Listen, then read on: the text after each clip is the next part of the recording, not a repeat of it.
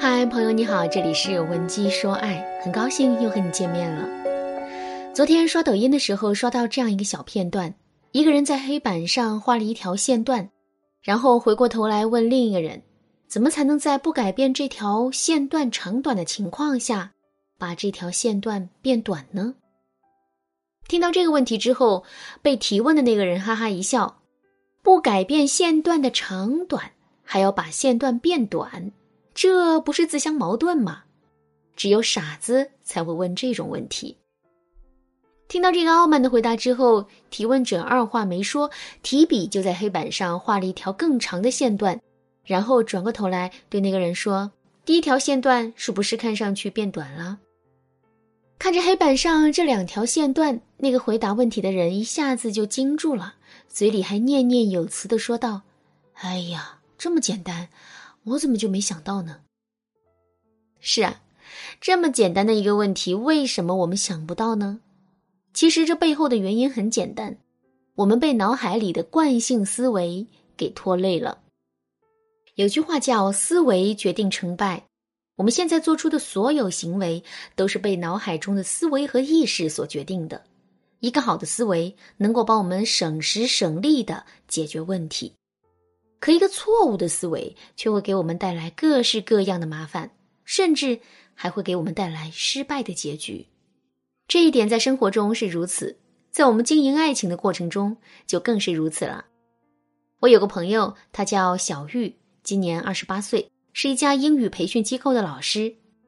虽然小玉的年龄也不算小了，可是严重缺乏恋爱经验的她，现在的爱情观却非常的幼稚。比如说，在小玉的心目中，爱情就是一块洁白无瑕的美玉，容不得有半点瑕疵和裂痕。所以，小玉跟自己第一任男朋友分手的理由是，男人在睡觉的时候总是打呼噜，这严重破坏了她心目中的男神形象。不久后，小玉开启了第二段恋情，这段恋情起初进展的还不错，男人长得很帅气，仁爱干净，说起话来也是彬彬有礼的。最重要的是，他睡觉的时候从不打呼噜。按理来说，男人身上有这么多的优点，两个人的感情应该进展的很顺利才对。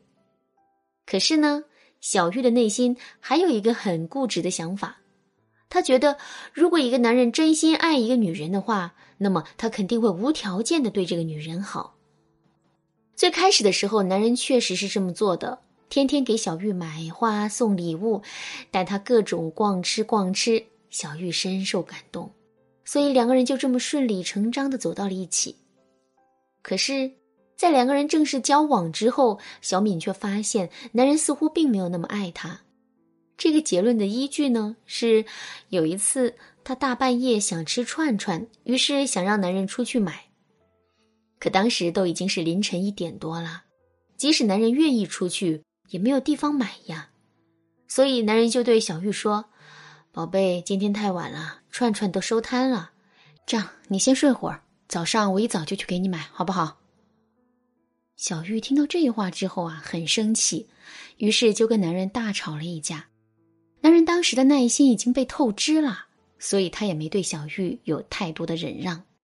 后来，小玉含着泪想了一晚上，她觉得男人已经变了，变得对她没那么好，也没有那么爱她了。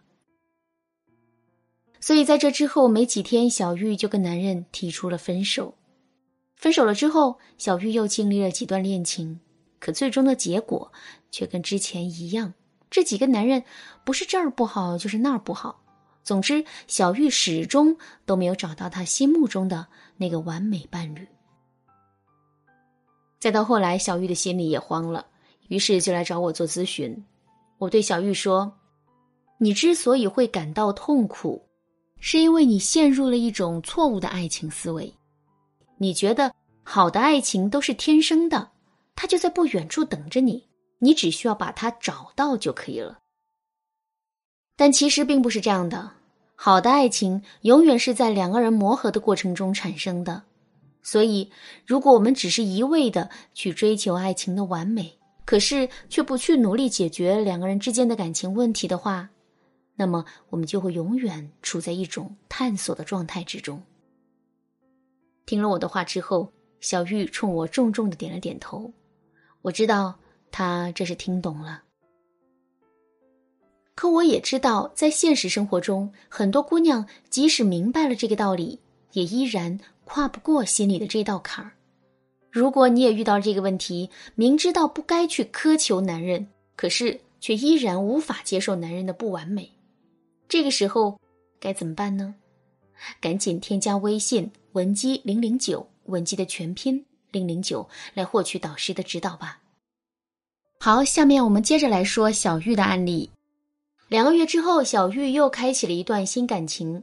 那个男人我见了，首先呢，他并没有达到那种男神的级别，而且跟小玉的前几任男朋友比起来，他更是没有太多的亮点。